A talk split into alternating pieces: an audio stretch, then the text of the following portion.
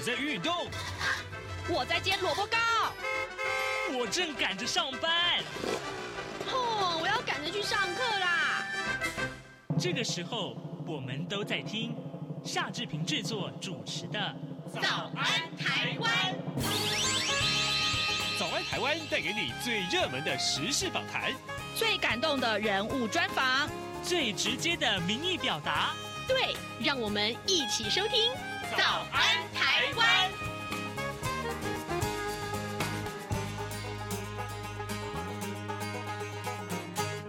早安台湾，我是夏志平。今天是二零二三年的三月七号，星期二。在今天早上现场这个访谈单元里面呢，志平为您探讨：我，你喜欢棒球吗？嗯，过去我们啊，这个常常在节目里面跟大家介绍棒球话题。那最近经典赛要在台湾开打，哎，待会儿呢，志平要为您来连线一位棒球作家张义福。我们请啊，这个棒球作家来跟我们一块来介绍经典赛。今年的这个经典赛有怎样的特色呢？在跟义福连线之前呢，志平有一点点的时间跟大家说一说各平面媒体上面的头版头条讯息。国防部长邱国正今天占据了三个报的头版头条，但是呢，他昨天在立法院的这一番答询，呃，各报啊各取所需啊。自由时报呃谈的是一个重点，那么中国时报谈的是另外一个重点。不过呢，联合报就把这两个重点通通放在一起啊。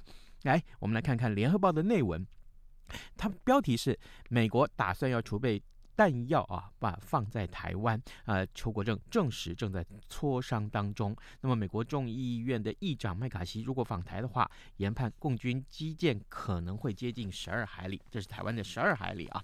让我们来看看联合报的内文吧。国防部长邱国正昨天在立法院首度证实，我国正在和美方磋商啊，美军打算要把在东亚的这个呃军备库存呢存放。改存放到台湾来。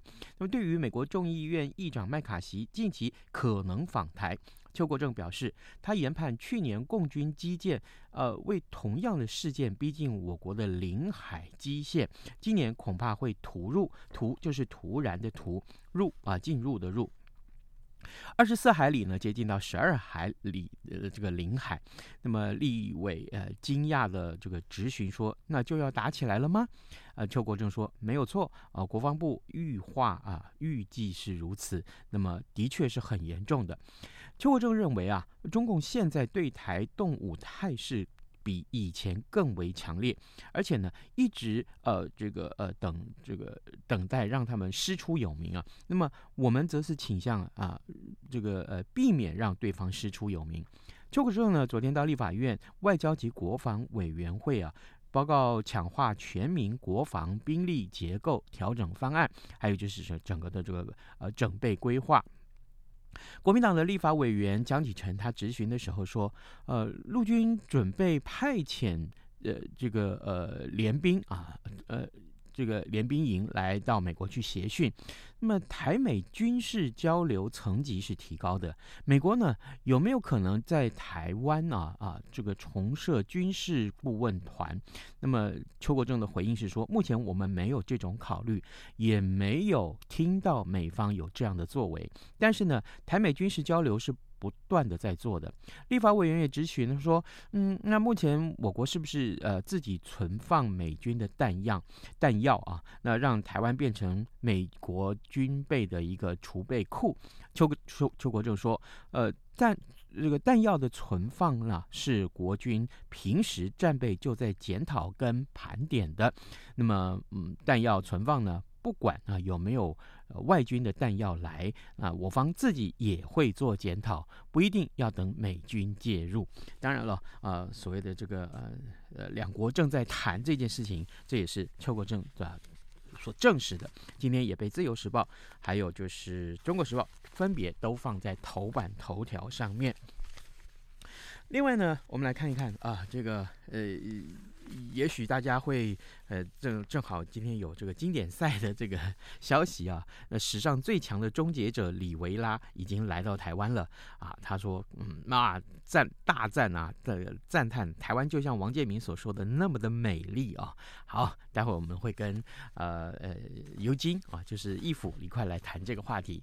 现在早晨七点零五分零七秒，我们要先进一段广告，广告过后马上跟尤金连线喽。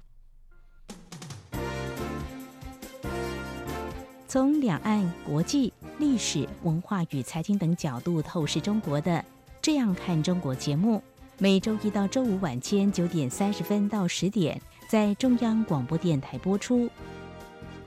如果您对《这样看中国》节目有任何收听想法或意见，欢迎寄信到台北市北安路五十五号，也可以透过电子邮件的方式。节目有两个信箱：二零二零 at。R t i 点 o r g 点 t w，或是二零二零零二零三 n e w s at gmail dot com。再次谢谢听众朋友们的收听与支持，请持续锁定每周一到周五晚间九点三十分到十点播出的《这样看中国》节目。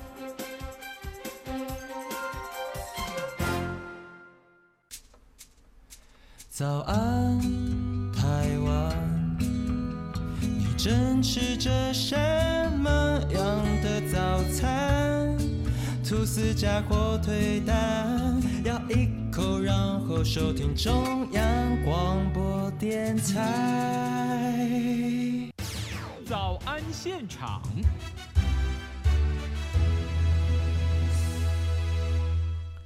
这里是中央广播电台台湾之音，您所收听的节目是《早安台湾》，我是夏志平。此刻时间早晨七点零六分四十九秒了。来，对于喜欢这个呃棒球的听众朋友们来说啊，呃，每逢有国际赛事啊，正好这个国际赛事又是在台湾举办的话呢，那是非常非常的兴奋的大事啊。最近呢，第五届的世界棒球经典赛在台湾举行 A 组的分组赛，虽然呢只是分组赛，但是呢。已经让我们不常看到这个国际赛事的台湾球迷感到非常的兴奋啊。嗨，我们这这个时候与您连线棒球作家张毅他同时也是两本美国职棒大联盟球星生平传奇的这个作者。呃，我想如果我称呼他为尤金啊，大家应该会更为熟悉的。我们要请尤金来为大家介绍今年的棒球经典赛有哪些个重要的内容。尤金，早安。夏大哥早，各位听众好，我是张尤金。是是是，谢谢谢谢尤金，呃辛苦了，一早接受我们的访问啊。哎，首先我想先请啊呃尤金为我们介绍今年的世界棒球经典赛什么时候要开打？那在什么地方开打？跟台湾的关联是什么呢？好，今年是第五届的世界棒球经典赛。那其实以赛制来讲，原本应该是。两年前就是二零二一年就应该举行第五届啊，但是因为我们知道就是全球疫情的关系，所以才延宕到今年三月啊。就是第一场比赛其实就是明天，所以夏大哥这个访问非常的及时哦，因为对我们这个经典赛其实它分为四个场地啊，四组预赛，但是最早的一场就是在我们台湾，就是明天，嗯，那地点是在台中洲际棒球场，好，那所以这个赛制大概总共是。两个礼拜的时间，从明天开始，那一直到三月二十一号在迈阿密会打冠军战，所以大概整整两个礼拜的时间。嗯，那以这个分组的状况来讲哦，目前分为四组的预赛，哦，分为 A、B、C、D，那分别在台中哦，在日本东京、美国的亚利桑那，还有佛罗里达哦，总共四个地点进行四组的预赛。哦，但是跟去呃跟上一季很不一样的地方在于说，过去都是四组，然后一组四队，总共十六队嘛。嗯。那今年变成一组是五队。嗯。所以这个对台湾赛制上，我们就要特别注意到说，我们会比往年要多带一个先发投手，变成至少要有四个先发投手来面临第一轮的四场比赛。嗯。而且这个很重要，就是说，就是我们分组预赛。只有前两名才能晋级第二轮的八强单淘汰赛。哦，所以中华队目前当务之急当然是要在这个礼拜天以前，我们要在 A 组的赛程要打进前两名，才有机会在下个礼拜去参加在东京的八强赛。嗯，哇。哦，可以，也也就是说，那这个赛事变得非常的紧张。我我还蛮想请尤金帮我们介介绍一下。好，那这个今年中华队的这个呃实力，在 A 组分组预赛当中的实力怎么样？他所要遇到的强劲的对手有哪些？啊、呃，是我们今年在 A 组哦，国内媒体有个称呼叫做“死亡之组”。为什么叫“死亡之组”嘞？因为这个。A 组总共有五队嘛，除了我们 D 组队中华队之外，还有意大利、荷兰、古巴，还有巴拿马。那因为相较于其他的那个 B、C、D 组哦，我们 A 组算各队其实实力比较接近，哦，相当接近，所以可能你一场比赛的胜负，或是甚至差一分哦，都有可能变成晋级的关键。哦，哇哇哇，那。这个我们过去啊，在常常在节目中介绍，呃，这个呃，可以说是呃各种棒球赛了啊。那我们也谈到一些国际上面的这些竞争对手的时候，其实像呃荷兰哦，像这个古巴啊，呃，这些都是呃非常非常强劲的对手。大概放在如果放在那一周来看，这这几支队伍都是都是第一名哎。那这个。台湾这个目前中华队 在这个 A 组里面果然是死亡之组，那要出现的几率大吗？呃，我觉得目前是以如果是以国外媒体，主要是美国跟日本的评估来讲，其实我们 A 组还是以古巴跟荷兰算是打进复赛的机会最大。嗯哼，对，那中华队的话，其实相对实力上，像另外两队，意大利的话是就是欧洲国家嘛，相对。棒球实力没有那么的强，然后另外巴拿马是，呃上一届并没有打进十六强，所以其实中华队应该是锁定目标，就是在赛程的最后两天，针对荷兰跟古巴至少要赢一场，然后另外前面两场针对呃意大利跟巴拿马必须要赢，然后剩下对荷兰、古巴至少赢一场，才能确保打进八强赛。哦。那问题是这个呃中华队今年的实力如何哦？这个我们来看一看，这个是不是呃有哪些明星级的球员呢？那整体的战力如何？好，那我就从那个投打的部分哦，我分别来介绍一下。好，其实今年中华队阵容就是包含旅外选手，包含中职哦，其实也是一时之选啦。嗯，那以先发投手来讲，我们主轴会有三个投手，嗯，分别是江少庆。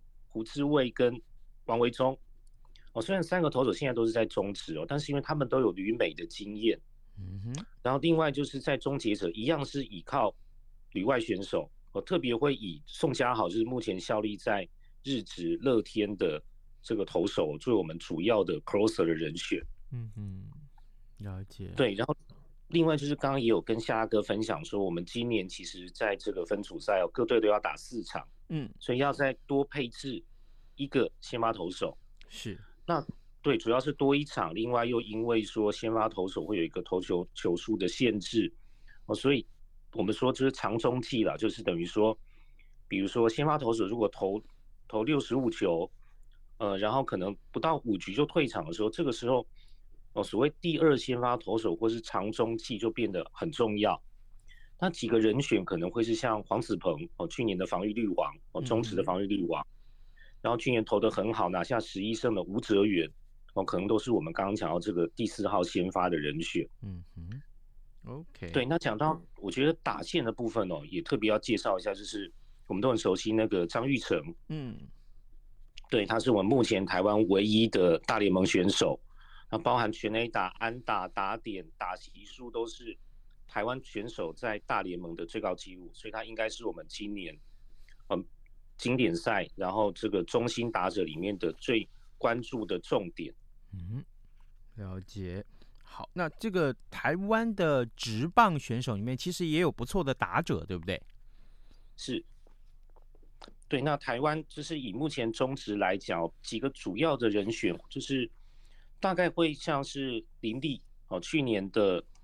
打点王跟打击王，然后另外我们捕手吉一吉捞巩冠，啊，这两个应该是我们中心打者当中中职里面算是最受瞩目的选手。嗯，了解。好，呃，各位听众，今天早上志平为您连线访问的是棒球作家张义辅、尤静。尤静在节目中跟大家一块来聊啊，有关于今年的世界棒球经典赛，因为明天就要开打了啊。我们今天抢先呃请尤静呢在节目中跟大家一块来分享，到底今中华队今年的战力啊实力如何？但是更重要的是，我们看到这个最精彩的今年这四组里面最精彩的一场赛事，可能就是 A 组，就是在台湾这个台中。洲际棒球赛所开打的这个呃很棒的经典赛的这个重要的内容，其实前几天已经有一些热身赛了哈，那这个大家也都球迷们也都看得非常非常过瘾。哎，刚刚呃这个呃尤金你跟我们提到的是有关于呃投跟打，那那个呢那个手背的部分呢？手背的部分几个忠实的选手会是我们可能关注的重点，包含像、嗯、呃拿这个。这几年有拿下金手套的有几手江坤宇，嗯，然后另外像三垒手王威晨，呃，那另外几个选手里面速度也很重要，像我们陈晨威是去年中职的盗垒王，哦，这个会让打线更有速度。那另外我也要补充一下，就是刚刚也有提到说，就是打线的部分还包含像旅外的，好像林子伟、嗯，吴念婷、王柏融，这些都很有知名度，也都归队了。是，然后另外有一个特别值得注意的是，现在在那个。海盗小联盟的潜力新秀郑宗哲哦，其实他是，呃，从我们开训第一天就参加中职的我们这个经典赛的集训，然后他的速度好，选球也好，哦，所以他也是我们今年就是，呃，打线当中可能一个开路先锋的一个很好的选项。嗯，好哇，这个可见今年我们我们说中华队是历年来的黄金阵容，其实一点都不为过吧？啊，对，但是就是战力的整合上，因为像今年来讲，就是，呃，以刚夏大哥讲，是最近练习赛、热身赛这么几场看下来，其实先发投手的稳定性还蛮令人担心的。哦，是啊，嗯哼，嗯，好，这个当然，这个棒球赛最经典啊，最可以说最精彩的地方，就是他在这个真的是。不打到最后，呃，没有办法分出胜负。我们就是觉得这个每一场比赛都非常值得期待跟啊，就去去看待它。哎，那这个呃，所以正好今天的。这个《自由时报》上面头版告诉大家，史上最强的终结者李维拉来台湾了啊、那么他也赞叹台湾就像王建民所说的那么的美。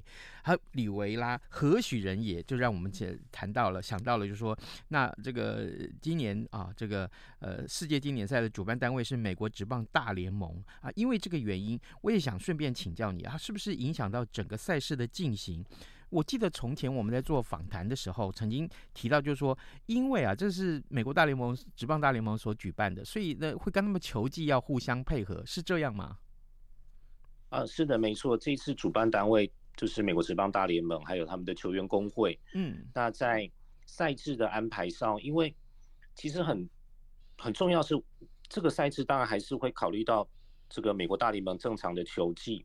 而大联盟其实球季一年哦，例行赛就有一百六十二场之多。嗯，那如果把季后赛也算进来，可能一个球队一年要从大概三月底一直打到十月底，甚至十一月初，可能最长会打七个月。嗯，这个对选手的体能跟受伤的风险真的是很大的挑战。嗯，那加入经典赛之后，会变成说，就像夏大哥讲的，这个赛制上的考量会考虑到说，哎，经典赛是在三月，它等于是在开季之前。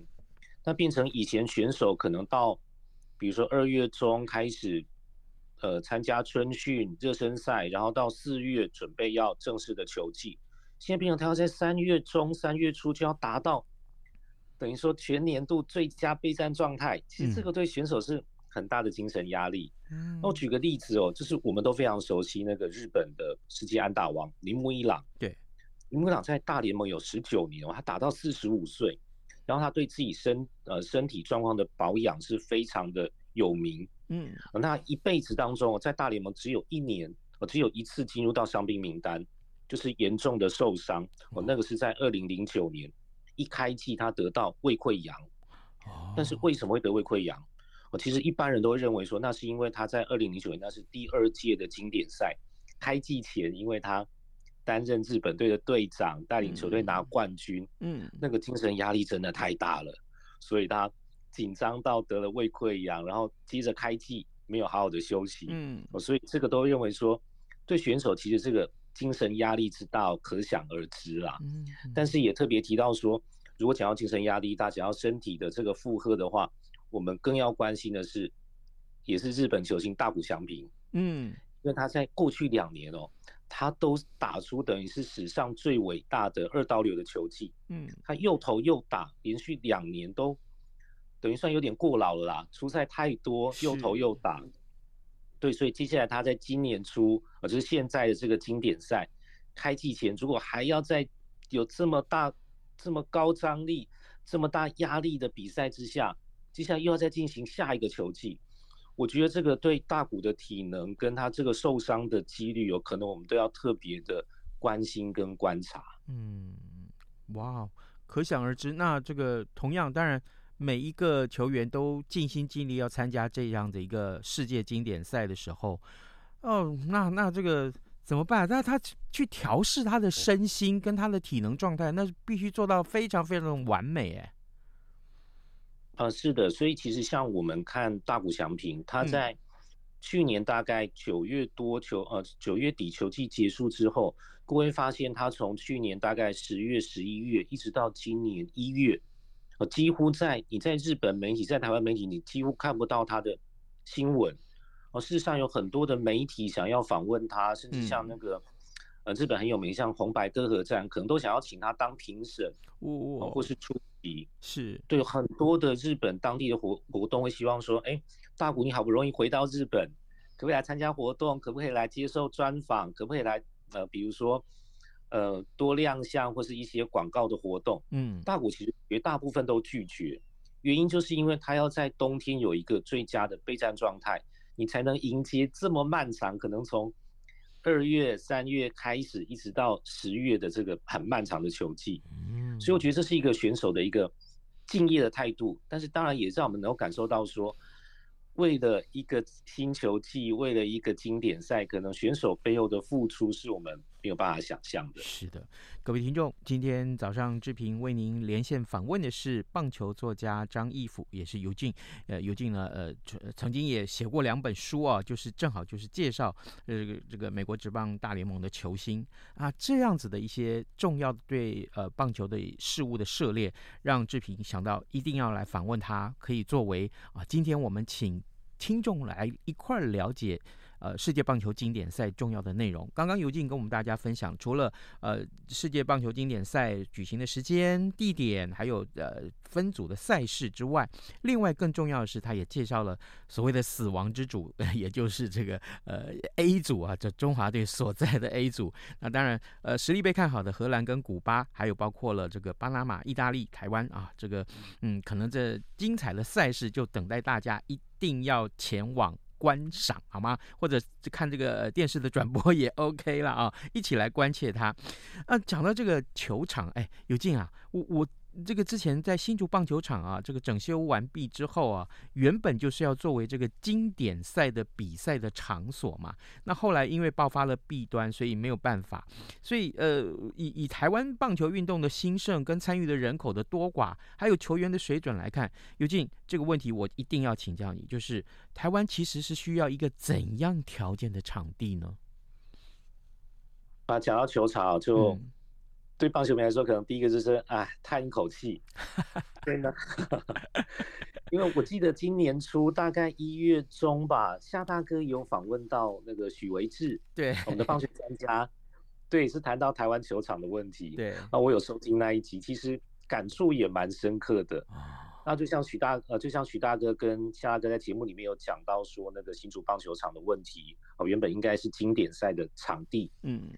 但是我我觉得这个部分我们不要失望了，还是要抱着最乐观的期待，然后用一些呃科学或是说一些呃可以实行的方法来让我们台湾的棒球比赛环境会更好。嗯，那我觉得哦，台湾其实需要什么样的场地嘞？我觉得最重要当然就是呃下个一月节目也有讲到说，就是巨蛋球场。嗯，对，台湾毕竟是一个多雨的气候哦，那。如果你是一般露天球场，当然很容易受到天候的影响，所以一个巨蛋球场啊，包含在像在日本或者说像在美国比较下雨比较多的迈阿密啊，其实一个有屋顶可以开合或者说固定式的球场，对于我们的这个天候算是呃最重要的。嗯，对。那再过来要考虑到就是像大众运输，因为我们可能比如说球场在比较呃偏远才会有这么大的一个场地的情况下，你停车场够不够？你的大众运输哦，可能要有捷运，要有一些。呃，比较便利的一些大众交通工具哦，这也要列入考虑。嗯，然后另外像规划上哦，因为台湾毕竟这种比赛或表演的场地很少哦，所以可能在规划当中需要有一个多元化的使用。嗯，可以做停车场，呃，可以做这个，比如说演唱会有足够停车场。然后另外考虑到台湾很多比赛是在晚上举行，嗯，所以这个夜间照明设备的强度也很重要。对，那我是觉得，其实以我们现在台湾有这么多的球场可以提供给各级棒球，甚至呃一般民众使用。那当务之急当然还是要有一个，就是可以作为呃国际赛事或者作为职棒的主场来使用的一个大型的巨蛋的这个国际球场。我觉得这个才是最重要的。嗯，是。大型而且适合国际比赛赛事的球场，我想这个对很多球迷来讲是他们心里面的期盼啊。为什么呢？因为，嗯，也许我们特别是看到新竹棒球场的这个弊弊案的时候，我们就会想说，哎呀，花了这么多钱，好不容易啊，真的是花了这么多多的钱，但是我们真的需要一个好的球场，因为有了好的球场之后，我们才可以有举办国际赛事的条件。这个时候呢，国际上的这些强劲的呃棒球劲旅如果来到了台湾，当然对于提升台湾的棒球实力也是有帮助的啊。这一点我们特别也是要在这里跟各位听众朋友一起分享。所以呢，真的呃呃，还是大家一一一一定要努力来看待这件事情。这个对于棒球呃这个事情，就除了这个呃棒球呃参与棒球的呃这些 player，就是这个球员的的实力之外啊，提升的实力之外，另外在球。球场也是大家所关注的啊。好，各位听众，今天早上志平为您连线访问的这位专家，嗯，尤金就是呃棒球作家尤金啊，张义福。我们请张尤金在节目中跟大家一块来分享。可以的话，嗯，你不妨的网络上好好去搜寻一下尤金。而且呢，更重要的是，他写的这两本书精彩至极啊，这个如数家珍。我们今天也非常谢谢尤金跟大家分享。尤金，期待你下次亲自来到早安台湾，好吗？好，谢谢萧大哥，谢谢各位早安台湾的听众，谢谢，谢谢，谢谢。早安，台湾，你正吃着什么样的早餐？吐司加火腿蛋，咬一口，然后收听中央广播电台。早安，暴马仔。我们还有一点点时间啊，可以跟大家分享一下今天重要的新闻。好，我们来看一看。呃，今天《经济日报》头版头条告诉我们，内政部长啊，这个说了这句话，他说房地啊，房地不应该再涨价。这是内政部长林右昌他谈房市政策走向。呃，市场忧心打房的这个相关的执法将会。被严格的定定啊，呃，林佑昌昨天说，目前房市温和收敛啊，但是呢，包含买卖降温，价格也温和下降。他指出呢，政府的政策是房地不应该再有继续涨价。否则呢，对国家的经济跟社会的影响是很大的。嗯，内政部长适不适合讲这样的话？对于市场机制啊，是不是适合讲这个？大家一起可以来讨论都没有错。但是呢，有关于房地产的价格啊，这种不管是。呃，这个房屋啦，啊，就是土地的交易啊，这些的价格，其实早安台湾多次在节目中跟大家一块来探讨这个话题，我相信大家也呃，对于我们所要长期来讨论的一些价值是有所了解的。另外，大家都会想说，嗯，我眼睛不好，是不是要补这个呃，吃这个呃叶黄素？但是叶黄素。一吃有用吗？嘿嘿嘿，我记得我也曾经做过这样的访谈了。这个专家学者告诉我们啊，叶黄素用吃的可能有一点问题啊，这是可能啊，我说我说的可能，我没有说一定是质疑他啊，但他只是说可能哈、啊。那今天的消息告诉我们，叶黄素补过头，结果女童的肤色就竟然是出现了泛黄啊啊，这是这个呃家长很忧心啊，这个说泛黄怎么办呢？那这个医师就告诉我们，如果你停止补充的话，还是可以自行恢复的。好，凡事真的不要过头，对不对？今天节目时间也差不多到了，志平就跟你说拜拜，咱们明天再会喽。十二点，好多一样被丢弃。